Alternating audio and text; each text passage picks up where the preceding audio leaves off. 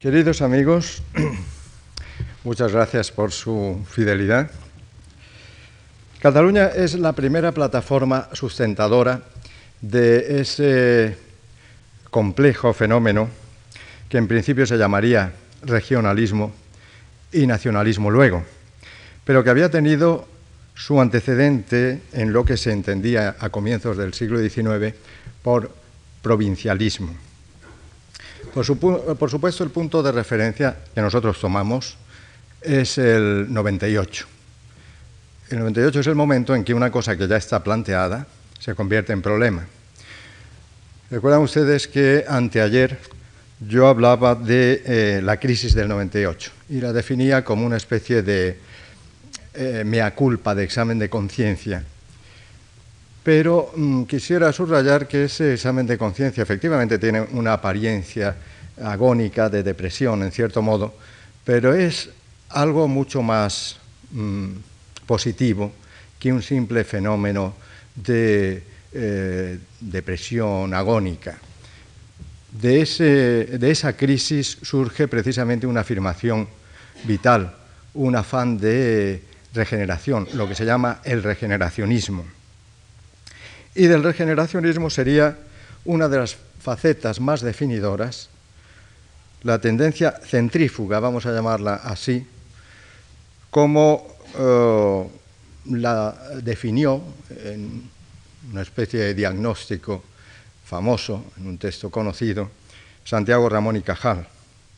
Decía Cajal, las deplorables consecuencias del desastre colonial fueron dos, a cual más trascendentales el desvío e inatención del elemento civil hacia las instituciones militares, a quienes se imputaban faltas y flaquezas de que fueron responsables gobiernos y partidos, y sobre todo la génesis del separatismo disfrazado de regionalismo.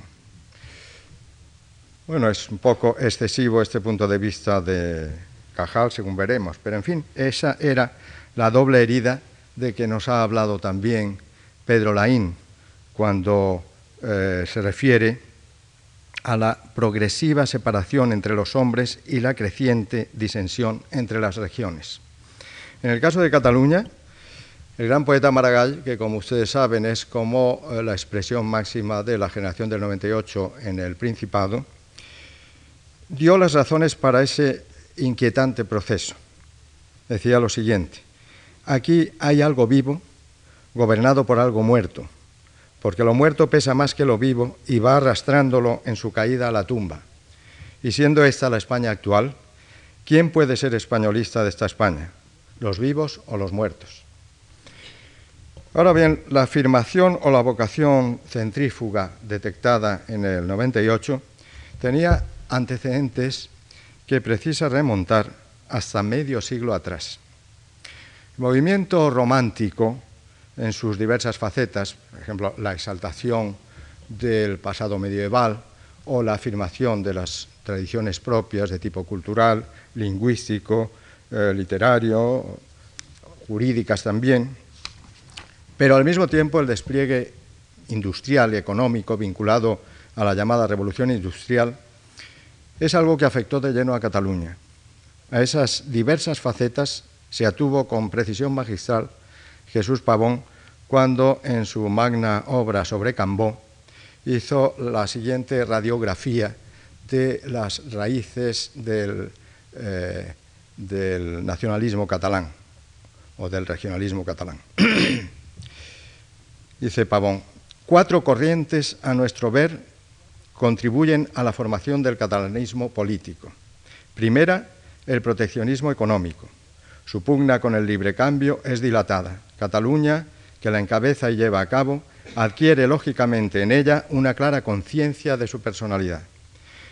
Segunda, el federalismo político, teórico y general en la doctrina de Pi y Margall, se desenlaza en el particularismo catalán, concreto y activo, de Almirall. Corriente ideológica de izquierda de indudable pujanza. Tercera, el tradicionalismo, religioso, filosófico, jurídico o social, se transforma con los años en regionalismo o nacionalismo catalán. Cuenta en la defensa del derecho catalán con maestros como Durán y Bas. Tiene entre sus altos teorizantes a figuras de la Iglesia como Torras y Valles. Alienta en la ideología política de Cambó. Contribuye a la formación de los intelectuales del catalanismo, cuya figura más completa es Estelric. Se enlaza desde primera hora y en pleno romanticismo, como tradicionalismo histórico, con el renacimiento cultural. Basta aprobarlo la figura de Pi Ferrer. Es invariablemente una corriente ideológica de derecha de proyección firmísima. Cuarta, el renacimiento cultural. Se basa en la lengua. Con manifestaciones literarias de máximo valor, alcanza muy varias manifestaciones del espíritu. Constituye la raíz más honda y más vieja del catalanismo. El catalanismo político es, sobre todo, un resultado de este renacimiento. De modo que hay que eh, subrayar algo en este texto. No conviene atenerse al orden en que están expresadas estas corrientes. La más eficaz o la más potente precisamente es la mencionada en último lugar, la lengua y el renacimiento literario. El catalanismo político es sobre todo un resultado de este renacimiento, dice Pavón. Este análisis de Pavón es tan certero que cuando se ha intentado mm, enfocar el examen de los orígenes o de las raíces del catalanismo eh, desde otros, vamos, desde otro ángulo o dándole una apariencia diversa, pues se ha llegado a, las mismas, a los mismos planteamientos. Es el caso, por ejemplo, de otro gran historiador, este catalán, Jaime Vicens Vives. Jaime Vicens Vives hace a su vez esta definición de las eh, corrientes que afloran en el catalanismo político. Dice, como movimiento literario, la Renaixença catalana, que en los días de la Restauración adquiere plenitud en la obra del poeta Jacinto Verdaguer y del dramaturgo Ángel Guimerá, es un fenómeno de índole general europea. Como movimiento político se empalma en tres desilusiones, la de los conservadores liberales, que como Mañé Flaqué, director del Diario de Barcelona, asisten diariamente al deplorable espectáculo de una España encenagada, la de los republicanos federales, que con Almirall a la cabeza rehusan aceptar el esquematismo abstracto pimargallano, y la de los carlistas, que han comprendido la esterilidad de los esfuerzos de subvertir al país por la violencia y hallan en las figuras de Torras y Valles y Verdaguer y Callís auténticos adalides populares. Como movimiento económico surge de la lucha de la burguesía textil encarnada en el fomento del trabajo nacional contra el librecambismo de los primeros decenios de la Restauración. Como movimiento intelectual y artístico, recoge la protesta de los elementos vitales de la tierra contra el embaramiento de la ciencia y el arte oficiales. Si ustedes se detienen en el repaso de este texto, pues se encuentran con que eh, se ha limitado más o menos a calcar el texto de Pavón. Habla del tradicionalismo cultural, lingüístico y político, del federalismo pimargallano y de la lucha económica vinculada a las tesis proteccionistas. En todo caso, insisto, uno y otro subrayan la primacía en el tiempo y en la importancia de la recuperación lingüística y del legado literario, la Renaissance. Pero yo me voy a permitir añadir aquí que si bien el movimiento a favor de la recuperación de la identidad catalana, reducido a la Renaissance y a la pugna económica, no tiene por lo pronto por lo pronto, una traducción política. Incluso esto, los primeros esbozos de una exigencia autonomista, puede detectarse en fecha mucho más temprana que la que precede a las bases de Manresa. las bases de, Manresa son, como si dijéramos, el primer exponente, el primer esquema, el primer proyecto de un estatuto autonómico todavía pura utopía o teoría cuando se redactan estas bases bueno, mucho antes de las bases de Manresa, que datan de 1892, pues son unos textos curiosos de 1848. Que yo di a conocer hace ya bastantes años en un, en un librito mío que se titula Tríptico Carlistas, Tríptico Carlista. Y mm, yo me refiero en ese libro, en el segundo apartado de ese libro, a la crisis europea que tuvo su proyección en España también del 48 las famosas tormentas del 48 de Galdós. Ustedes saben que el movimiento del 48 en Europa tiene dos significados. En Francia es una revolución democrática frente al liberalismo burgués censitario de Luis Felipe de Orleans, pero en Centro Europa y en Italia es una revolución eh, de signo liberador, nacionalista, que tiene también dos, dos cauces en el imperio austriaco, eh, supone una atomización, una fragmentación, y en cambio supone una unificación en el caso de Alemania o en el caso de Italia.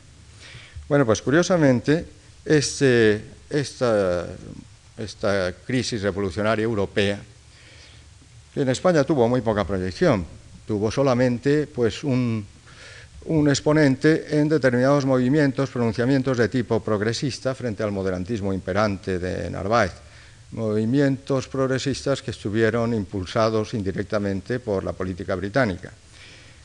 Pero mm, dieron algo de sí y concretamente tuvieron cierta proyección en Cataluña, pero en Cataluña aparecieron mezclados con un movimiento de signo muy distinto, que era la Segunda Guerra Carlista, de marco estrictamente catalán, es lo que en la historia de Cataluña se conoce con el nombre de Guerra dels Matiners, es decir, la guerra de los, vamos a decir, de los mañaneros.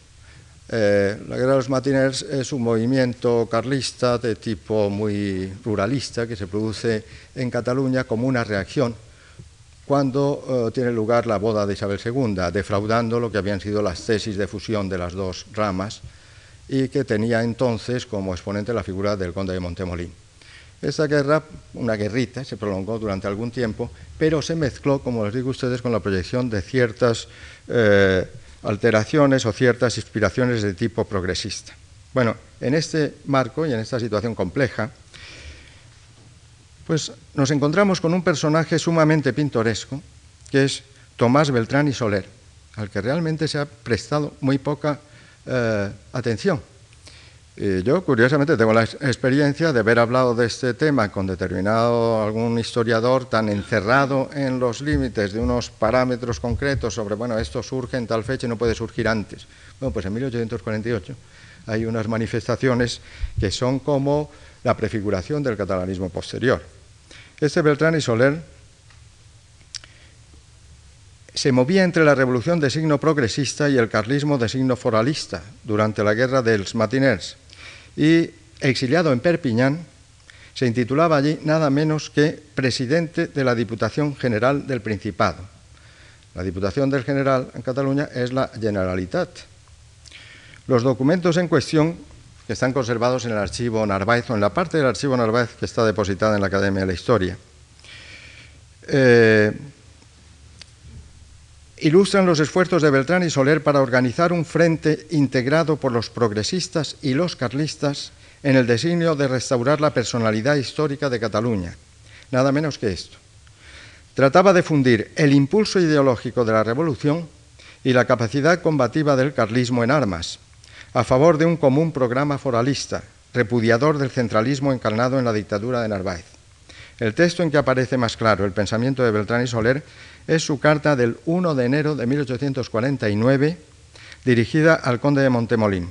Y es, de hecho, un inesperado y tosco antecedente de las concepciones catalanistas de Prat de la Riva. Lo es incluso en la utilización parcial y poco firme de los argumentos historicistas. La primera afirmación sentada por Beltrán y Soler se refiere a la legitimidad del mantenimiento de unos fueros que no suponen un privilegio especial, eso hubiera sido contradictorio con las simultáneas invocaciones progresistas del autor, sino la expresión jurídica de un Estado diferente del castellano, siquiera estén uno y otro situados en el seno de la monarquía española, como lo está también con personalidad diferenciada el País Vasco.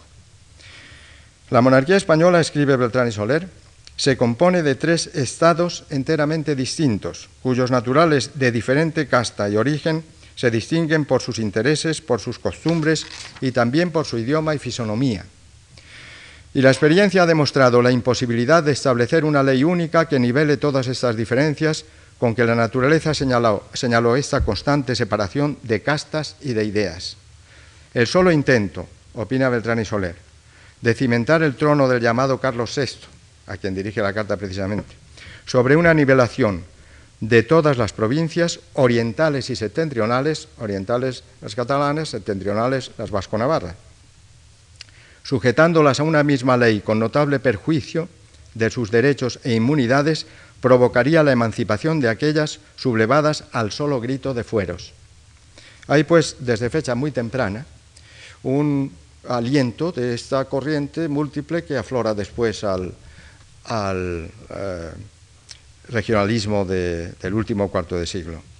Eh, esos primeros brotes están, por ejemplo, ustedes saben, el punto de partida de la Renaissance se entiende que es la publicación de la Oda a la Patria de Buenaventura Carlos Aribau, que data de 1840, la Renaissance. De 1843 data la primera confrontación violenta entre la defensa de un proteccionismo a ultranza por parte de los sectores sociales eh, vinculados a la economía industrial en Cataluña frente a los amagos de eh, apertura librecambista por parte del regente Espartero. Es una confrontación que llega, tiene muy eh, eh, alcance muy grave porque lleva incluso a Espartero, que al fin y al cabo pues era un militar ante todo, nada menos que a bombardear Barcelona, lo cual encona, por supuesto, la, cuestión.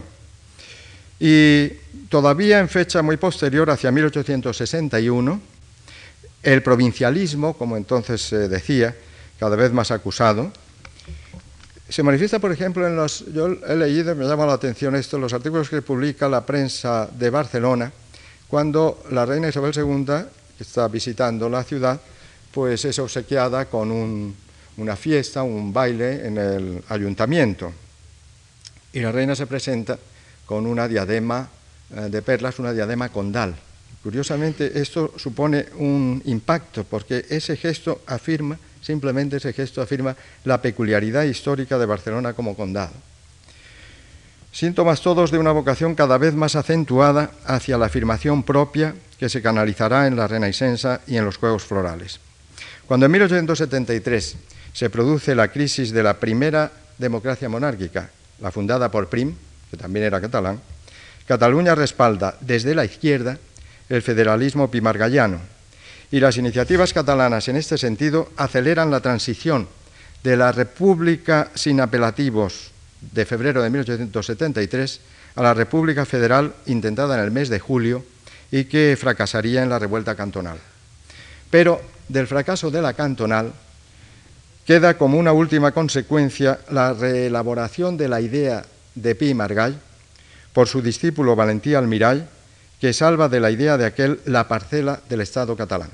Probablemente Valentía Almirall está siempre en el antecedente de lo que luego se convierte en corriente organizada del regionalismo.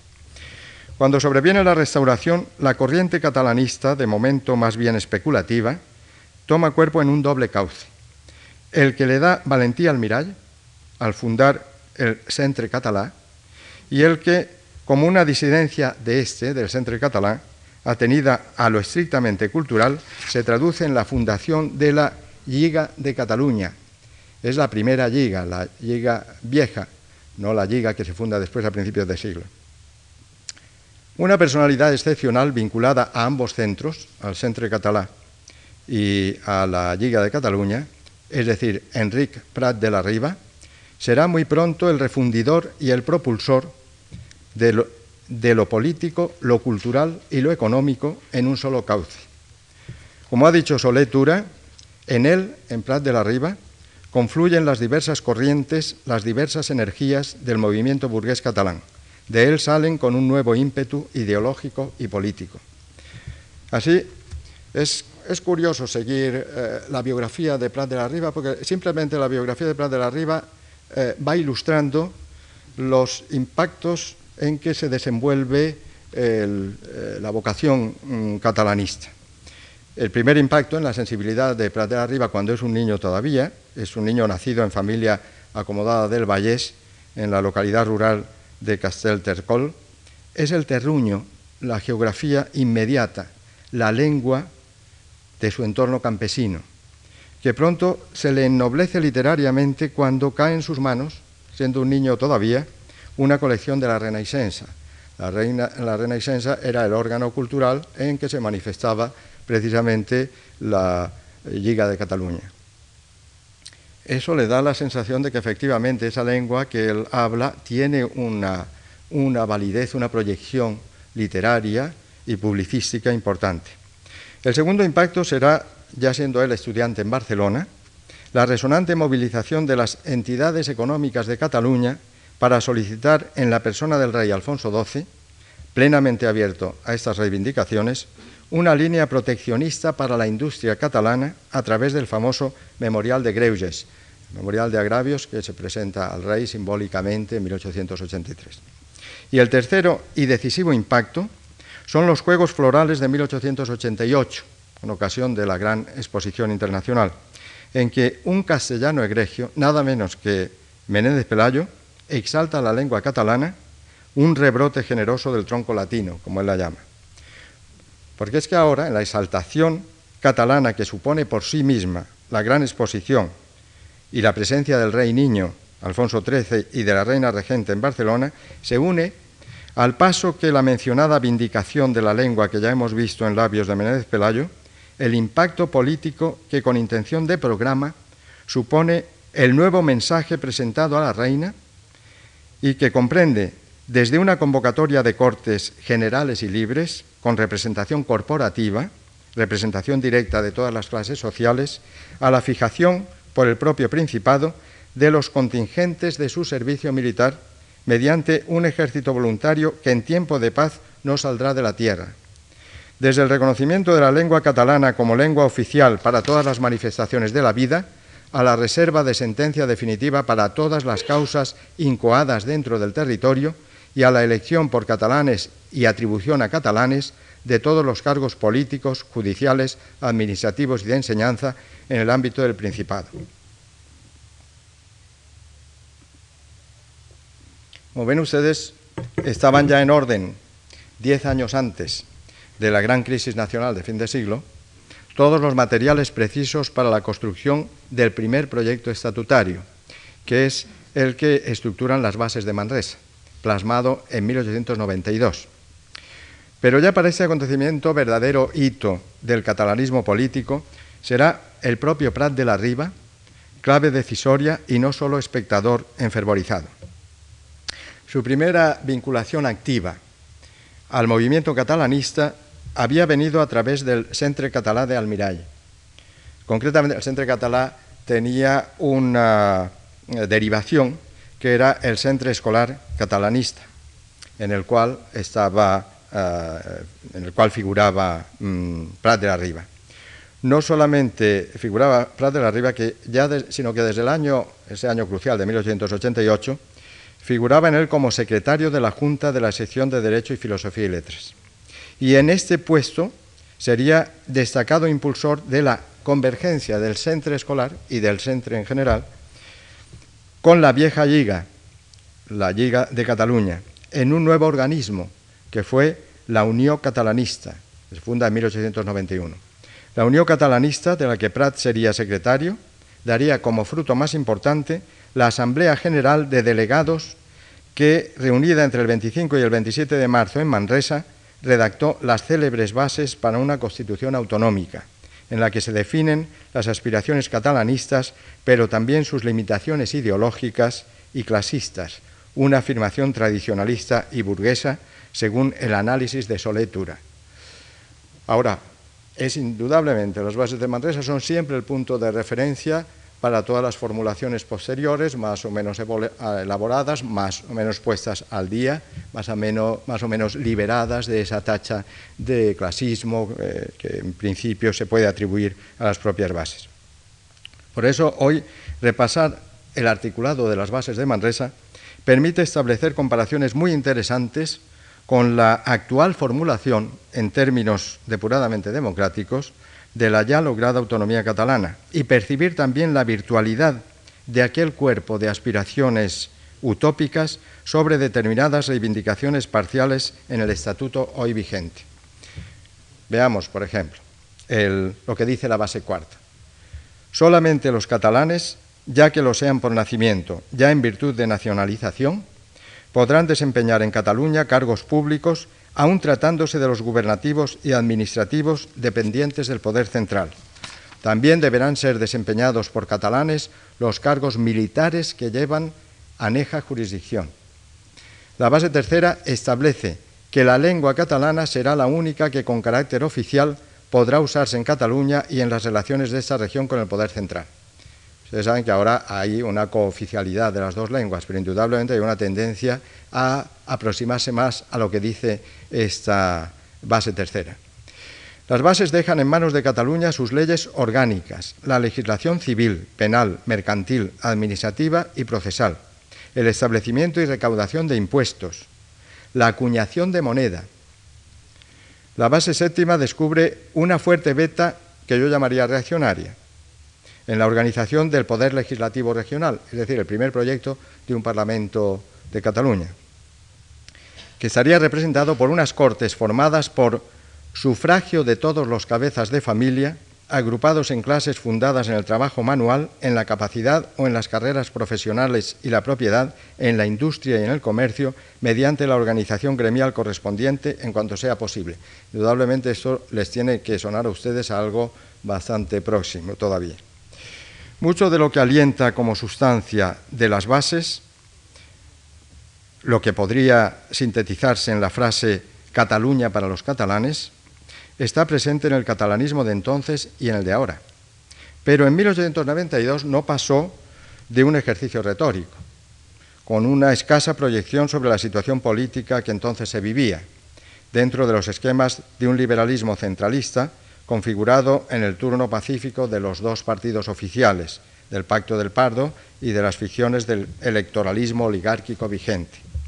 Por eso causó mayor revuelo el famoso mensaje al rey de Grecia, dirigido en 1896 por los mismos firmantes de las bases de Manresa al rey Jorge I con motivo de la liberación de Creta del yugo otomano.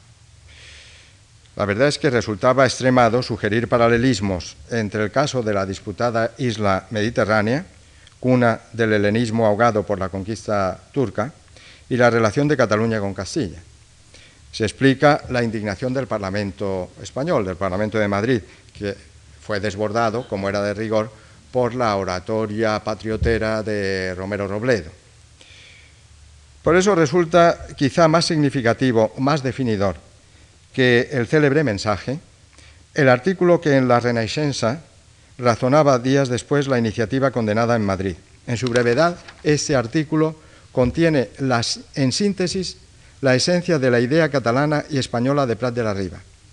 Insiste Prat ahora en algo ya expresado en una reciente polémica periodística con Leopoldo Alas, Clarín.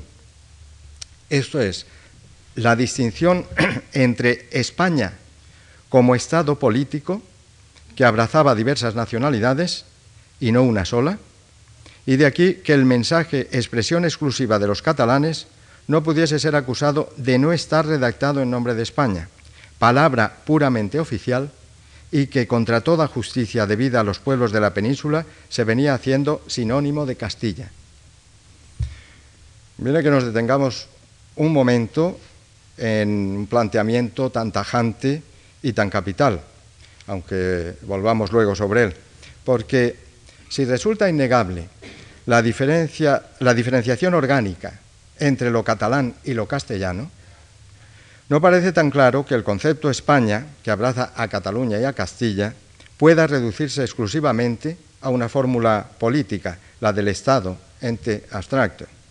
El desarrollo del catalanismo y su aspiración siempre viva a proyectarse sobre el Estado español para configurarlo a su imagen, cosa que yo encuentro perfectamente positiva en cualquier corriente catalanista, porque es lo que más vincula al, catalanismo a España.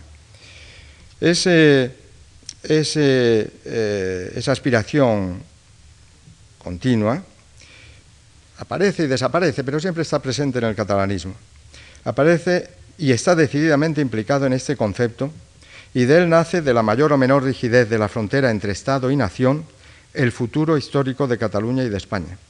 En cualquier caso, en vísperas de la gran crisis de ultramar, que iba a poner en tela de juicio la estructura toda del Estado canovista, estaban ya a punto los datos esenciales para la gran querella. También lo estaban sus medios de expresión y de definición.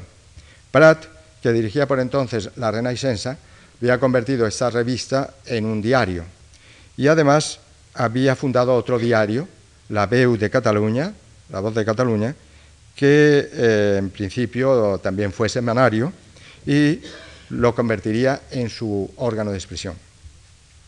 El 98 fue, en una de sus manifestaciones más positivas, una apelación a la autenticidad, una denuncia de las falsas retóricas en que venía apoyándose una ficción múltiple, que en el terreno político llamaba democracia al burdo montaje que Costa denunció como un sistema de oligarquía y caciquismo.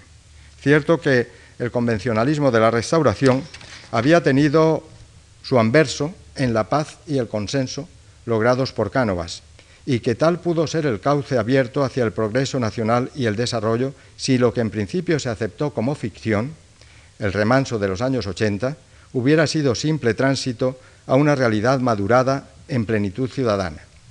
Hace muchos años, en una entrevista televisiva, el senador mm, socialista José Prat, que ustedes habrán visto más de una vez, es una de las figuras más nobles con que cuenta el partido actualmente gobernante, pues eh, Prat contestando a una pregunta que le hacía nada menos que el historiador Marichal.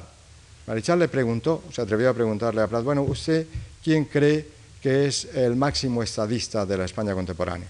yo estoy seguro de que Marichal estaba esperando que Prat contestara pues a Zaña, que es el ídolo de Marichal, o que contestara Prieto, Indalecio Prieto, que más bien sería el ídolo de Obesteiro, que más bien sería el ídolo de, de Prat. Pero José Prat contestó, Cánovas del Castillo, cosa, inconcebible que un socialista diga esto, pero enseguida lo razonó, digo, mire usted, Cánovas del Castillo consiguió crear un estado convivencial y gracias a esa atmósfera y a ese estado que creó Cánovas, entre otras cosas, se pudo fundar y pudo funcionar el Partido Socialista Obrero Español. Entonces cuando Marichal le dijo, pero bueno, ¿no entiende usted que el sistema de Cánovas era un sistema que estaba basado en la ficción? Y Pratt contestó, mm, eh, muy curiosamente, la ficción puede convertirse gradualmente en realidad. Bueno, el problema es que el tránsito de lo oficial a lo real, o de la ficción a la realidad, aún no se había iniciado en España cuando se produjo la crisis traumática del 98 y aquella experiencia implicó, por lo pronto, una condena moral para cuantos en la política del Pacto del Pardo habían significado un estímulo o un asentimiento en la marcha hacia el desastre.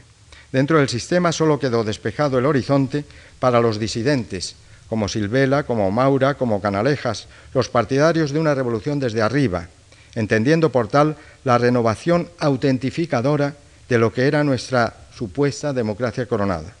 Pero en todo caso, el éxito de las propuestas quedó ya condicionado a su capacidad para integrar soluciones o actitudes marginales al pacto, las que se polarizaban hacia un total planteamiento del problema social, desde las tesis de la Segunda Revolución Decimonónica, solo anunciada, y las que contemplaban el Estado desde una perspectiva histórica anterior a la Revolución Liberal, oponiendo a esta la resurrección, la resurrección de viejas libertades seculares en contraste con el esquema convencional del constitucionalismo contemporáneo.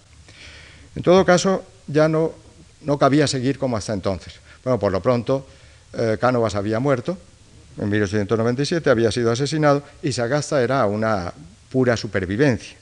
El regeneracionismo tomó cuerpo ya en 1899, en el primer gobierno no ha tenido las reglas del turno según el Pacto del Pardo, el gobierno Silvela, que abre el siglo, entre 1899 y 1900. En ese gobierno se integraba la aspiración descentralizadora del general Polavieja, aupado entonces por una caudalosa corriente de opinión catalana.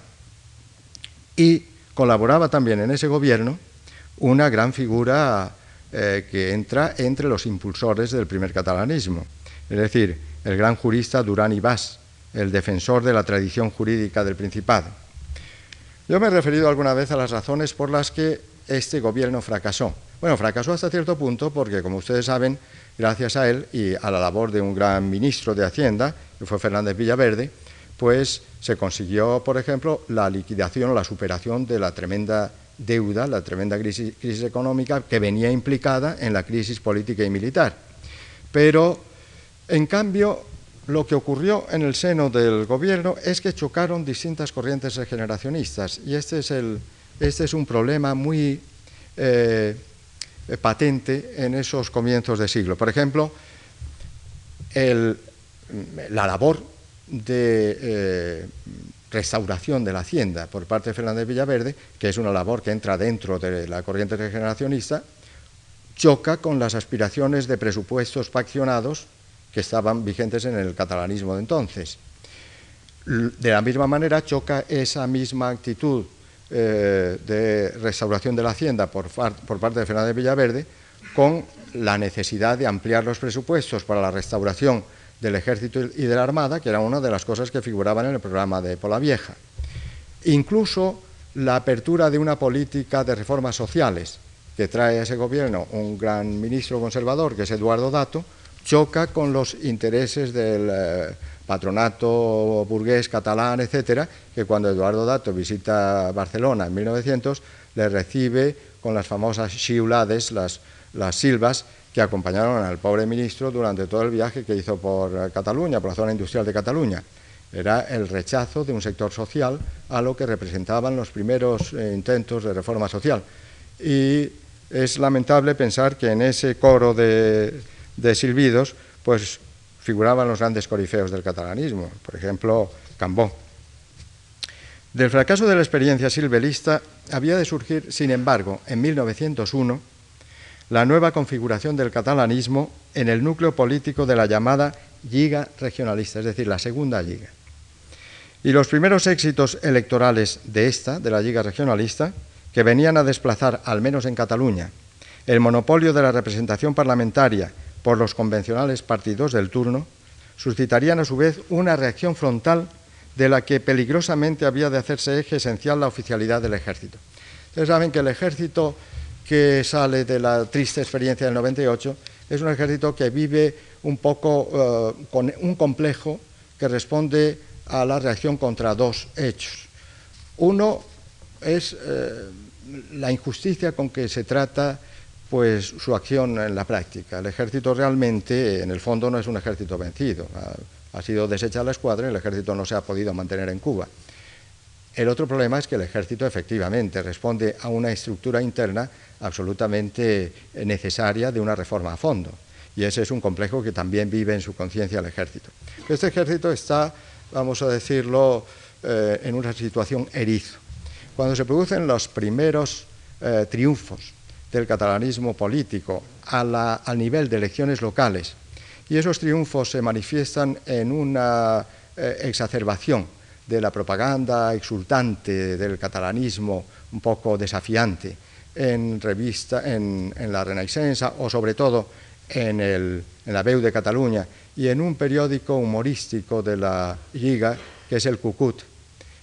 La mm, guarnición militar de Barcelona reacciona violentamente.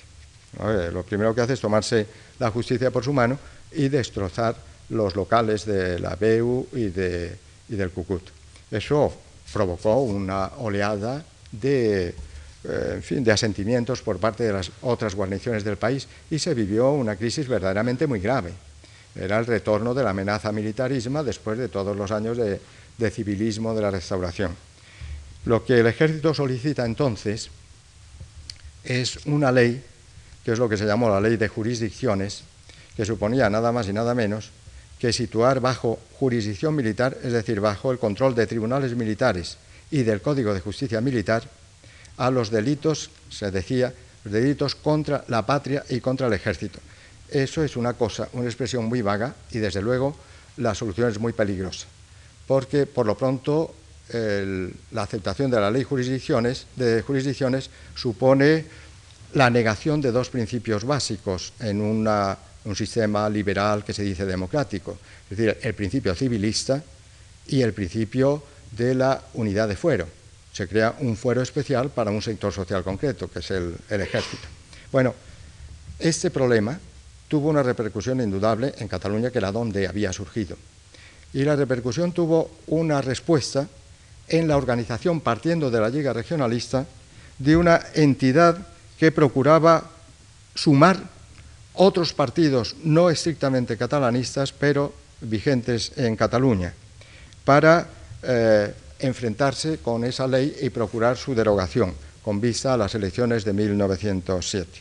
Eh, esa nueva eh, potenciación de la Liga Regionalista es lo que se llamó la solidaridad catalana.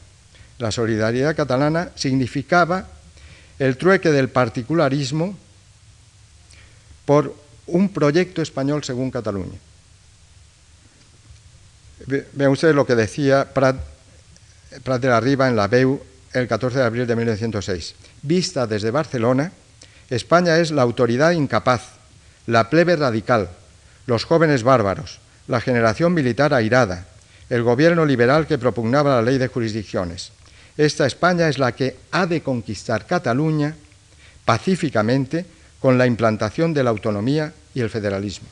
Es lo que se va a llamar la, catalanización de España. Es decir, que si el catalanismo había conocido su primer tropiezo trascendente en la estructura militar de la restauración, ahora afirmaba como réplica una propuesta de refacción de España partiendo del modelo catalán. Por eso, 1906 supuso una coyuntura crucial para España y para Cataluña. Y mientras en la solidaridad catalana la Liga daba forma a su aspiración de proyectarse en la política nacional, aspiración que alcanzaría su primer despliegue en el Parlamento de 1907, Prat de la Riva fijaba la teoría catalanista en su libro La nacionalidad catalana. La nacionalidad, catalana es como si dijéramos el catecismo del nacionalismo catalán de principios de siglo. Es en muchos aspectos una clave para entender la razón y la sin razón del catalanismo de entonces y de ahora. Desde luego atiende más, en su intención coyuntural, a la afirmación de Cataluña frente a Castilla o frente a una España que se pretende identificar con Castilla que a la interpretación catalana de España. La conciencia colectiva de Cataluña se inicia, según Prat, con el desmayado provincialismo, débil y vergonzante protesta de la gran diferenciación latente que pugnaba por manifestarse, y se abre paso en la gloriosa resurrección de la lengua, en la reflexión y el estudio de la historia, en la adhesión al derecho civil, salvado en el desescombro de la nueva planta, aún admitiendo la monstruosa coexistencia de las dos culturas. Pratt considera como un capítulo positivo el libro de Lo, catalanisme, es uno también uno de los códigos iniciales del catalanismo articulado, pero de ese libro Prat no acepta más que la primera parte, la que afirma el particularismo catalán, porque le parece incongruente, fíjense ustedes porque esto es una cosa que llega también muy directamente hasta los planteamientos actuales. A Prat le parece incongruente extender la consideración diferenciadora, tal como lo hace el federalismo, ateniéndose solo a los antecedentes históricos, potenciando los núcleos históricos que han tenido en el medioevo el carácter de estados independientes, sin que se dé entre ellos el hecho diferencial de la lengua. La lengua es un hecho vivo, dice Pratt, una realidad triunfante de los avatares del tiempo, algo que no podrá ser superado por la aporía de los unitaristas o la retrogradación federalista, porque cuando los unitaristas hablaban de retrocesos, de atavismos y alegaban el hecho del Estado, de la existencia unitaria de España, como argumento supremo, tenían razón. El Estado vivo pesa más que una serie de Estados muertos. He aquí una cuestión no resuelta desde este punto de vista en el estado de las autonomías y la razón por la cual siempre se han manifestado reticentes con el famoso café para todos hombres tan abiertos a la realidad nacional como Tarradellas y el propio Pujol. Prat entiende que Cataluña surgió bien definida no del amor nostálgico a una realidad perdida o eclipsada, tal como se manifestó aquel a lo largo de las manifestaciones literarias de la Renaissance, sino del odio. La fuerza del amor a Cataluña, escribe, al chocar contra el obstáculo, se transformó en odio. Peligrosa afirmación, por mucho de cierto que haya en ella. No nos contentamos, dice Pratt, en una postura crítica frente a esta actitud, no nos contentamos con reprobar y condenar la dominación y los dominadores, sino que tanto como exageramos la apología de lo nuestro, rebajamos y menospreciamos todo lo castellano a tuertas y derechas, sin medida. Tal desmesura, por desgracia aún discernible en la exaltación catalanista, cuando hablo de la exaltación catalanista me refiero a la radicalización extrema del catalanismo, lo que se llama, en una, terminología muy, utilizada en, los medios catalanes, la rausa. La rausa es la exaltación, que es el polo opuesto al señe. El señe es, en cambio, pues el, sentido de la mesura, de la sensatez, eh, de la medida esa rausa, esa exaltación extrema, tiene raíces lejanas. Ustedes recuerden los párrafos que yo les he leído de Beltrán y Soler, de 1848, que tienen un talante racista.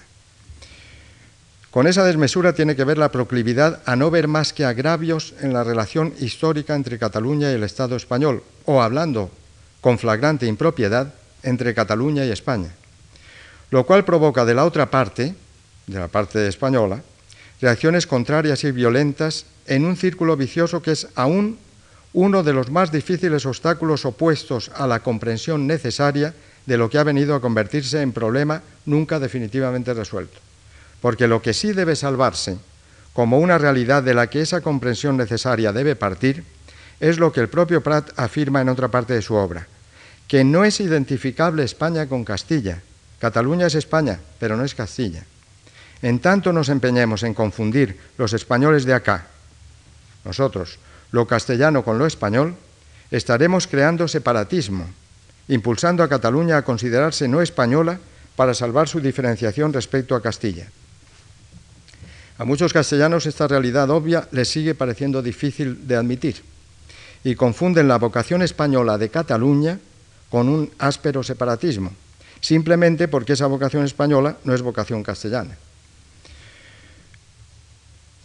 Yo voy a traer aquí a colación un texto de Cambó que siempre me ha parecido ejemplar. Es un texto muy posterior, es un texto eh, perteneciente a un discurso pronunciado por Cambó en las Cortes de la Segunda República. Decía Cambó lo siguiente.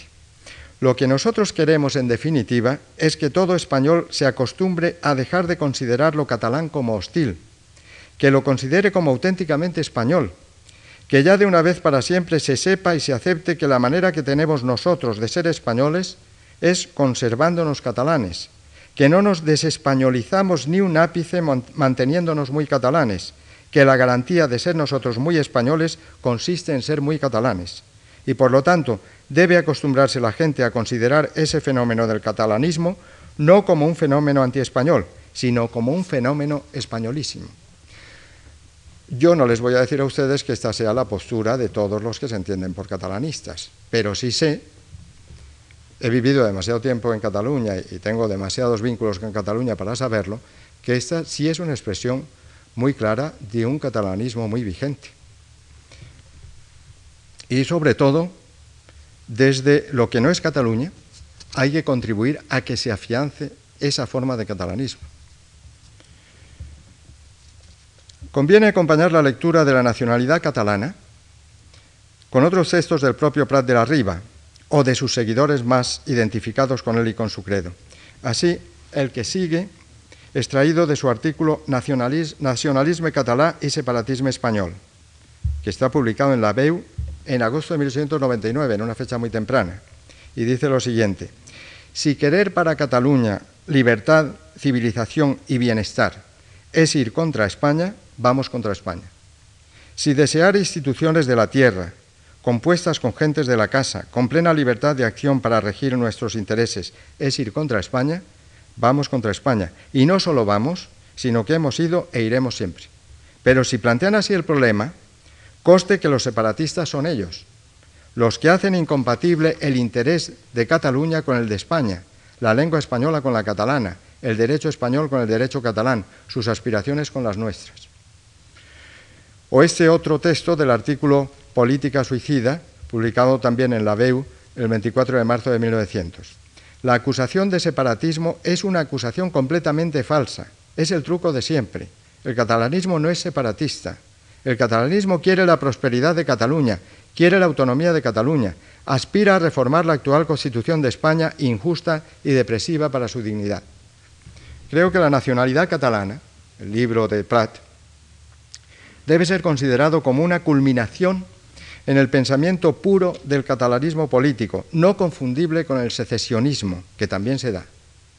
Aunque no pocas veces los equívocos y las reticencias de aquel, es decir, del catalanismo político, acaban generando por malentendidos el tot o res, el todo o nada, del separatismo a secas. Pero al mismo tiempo que una culminación es un punto de partida, como lo es el propio Prat de la Riva, polarizador de las corrientes de pensamiento que entretejen el catalanismo político y definidor de programas y de tácticas encaminados a un gran proyecto catalán y español. Desde nuestro tiempo cabe un juicio con perspectiva suficiente. Y no cabe duda de que las afirmaciones esenciales de Prat de la Riva, las de sus artículos, las de sus manifiestos, las de sus obras de mayor empeño, como la misma nacionalidad catalana, su modo de concebir España, en fin, réplica al ciclo histórico castellanista, están mucho más próximos a la realidad cuajada de nuestro hoy, a las convicciones de nuestro presente, que las posiciones enquistadas de muchos españoles que nunca han querido o sabido entender. Desde aquella fecha crucial de 1907, en que Prat fijaba el programa y las razones del catalanismo, ha sido preciso recorrer un largo camino, que se inicia con el triunfo electoral de la solidaridad catalana, en ese mismo año, en 1907, y la entente Maura Cambó, para sacar adelante un primer proyecto frustrado de descentralización administrativa, en la famosa mm, ley de bases de régimen local de Maura, lo que Maura llamaba la ley de descuaje del caciquismo, que tras la grave crisis de 1909, la semana trágica y la movida ferrerista que afectaron en la política eh, de nivel nacional a Maura y el maurismo, y en la política eh, catalana a Cambó y a la Llega, en la cual se pusieron de relieve ante todo los fallos sociales del proyecto catalanista encerrado en los límites estrictos de una revolución burguesa, según el inteligente análisis de Soletura. esa eh, posición así frustrada, que tiene ese tropiezo, que tiene esa dificultad, y esa resistencia eh, a partir de 1909, avanza luego en el proyecto de mancomunidad, aceptada por el gran estadista español José Canalejas, y en la creación, creación mediante real decreto, por obra de Eduardo Dato, de esta primera configuración de Cataluña como entidad con personalidad y administración propia dentro del Estado de la Restauración, la Mancomunidad Catalana. La Mancomunidad Catalana es el gran éxito de Prat de la Riba, que desde su presidencia ejercería una constante, una admirable labor de lentos pero positivos avances, promoviendo desde esta primera plataforma nacionalista, regionalista se decía entonces, un desarrollo ejemplar en la organización interna del antiguo Principado, comunicaciones, cultura, atenciones sanitarias y de enseñanza, que diseñaban un modelo para el resto de España y un, un estímulo para la posible multiplicación de mancomunidades sobre el suelo peninsular. Es curioso la repercusión que este proyecto de mancomunidad cuajado en Cataluña tiene en determinadas zonas muy alejadas de Cataluña o del espíritu catalán, por ejemplo en Andalucía o por ejemplo en Galicia.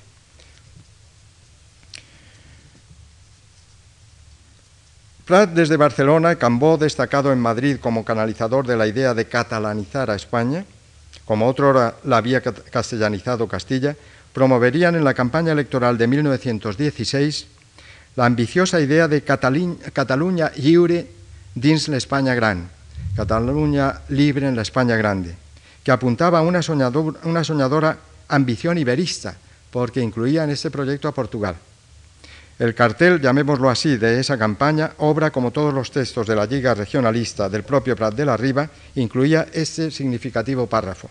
Fundar la Constitución de España en el respeto a la igualdad de derecho de todos los pueblos que la integran es dar el primer paso hacia la España grande, el primero y el único con virtualidad para ponernos en camino de cimentarla.